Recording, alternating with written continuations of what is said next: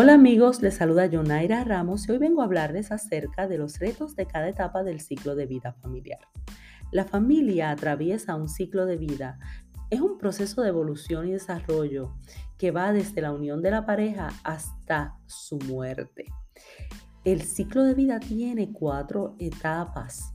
No todas las familias viven esas cuatro etapas. Más adelante lo veremos.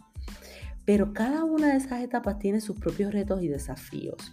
Importante aprender a resolverlos porque eso es lo que hace que la familia permanezca y, que el vínculo sea fuerte en el sistema familiar.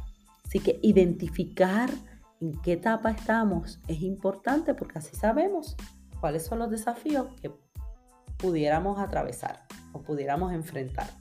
La primera etapa es la etapa de formación. Esta etapa va desde el matrimonio hasta el nacimiento del primer hijo.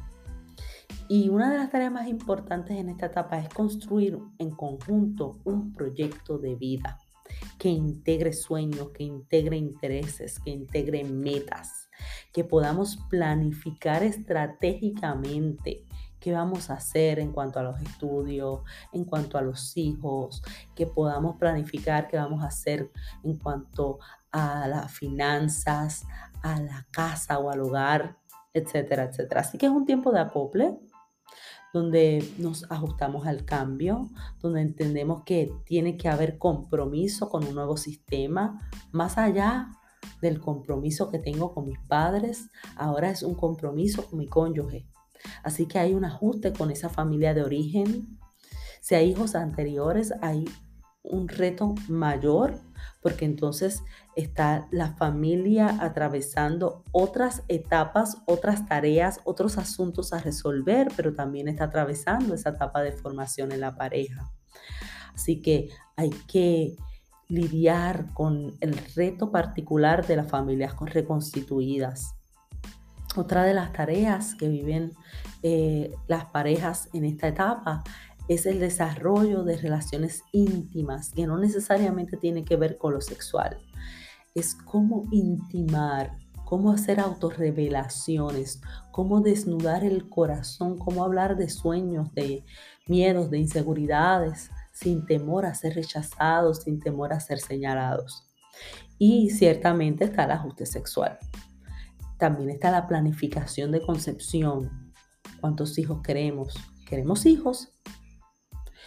Cuando hay discrepancia, cuando una de las partes dice, bueno, yo quiero un hijo, y el otro dice, no, yo quiero dos o tres. Cuando hay uno que dice, yo no quiero hijos, y el otro desea tener hijos. Todo eso representa retos y desafíos a resolver.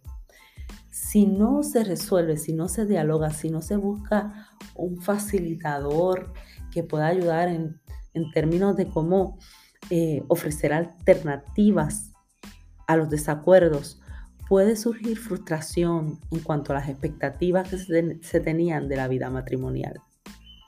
Otro asunto a resolver importante es la lucha de poderes. En esta etapa a veces sale al relieve eh, muchos asuntos de carácter y de personalidad que no se dejaron ver del todo en el noviazgo y se presenta lucha de poder en cuanto a la toma de decisiones, en cuanto a cómo se van a hacer las cosas en la casa.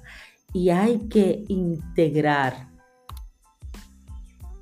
visiones de mundo para que esto no se torne eventualmente en un factor de riesgo que debilite al sistema familiar. Otro de los asuntos a resolver que surgen en esta etapa de formación tienen que ver con problemas conceptivos y de planificación familiar. Cuando hay expectativas de tener familia y se presenta algún diagnóstico de esterilidad, esto puede traer mucha insatisfacción, frustración, tristeza al sistema familiar y ahí la terapia y la consejería eh, tienen mucho que aportar en esta etapa de formación. Así que a grosso modo esas son las tareas, los asuntos a resolver. Más adelante en el próximo episodio vamos a ver cuál es la otra etapa y cuáles son las tareas y los desafíos de esta.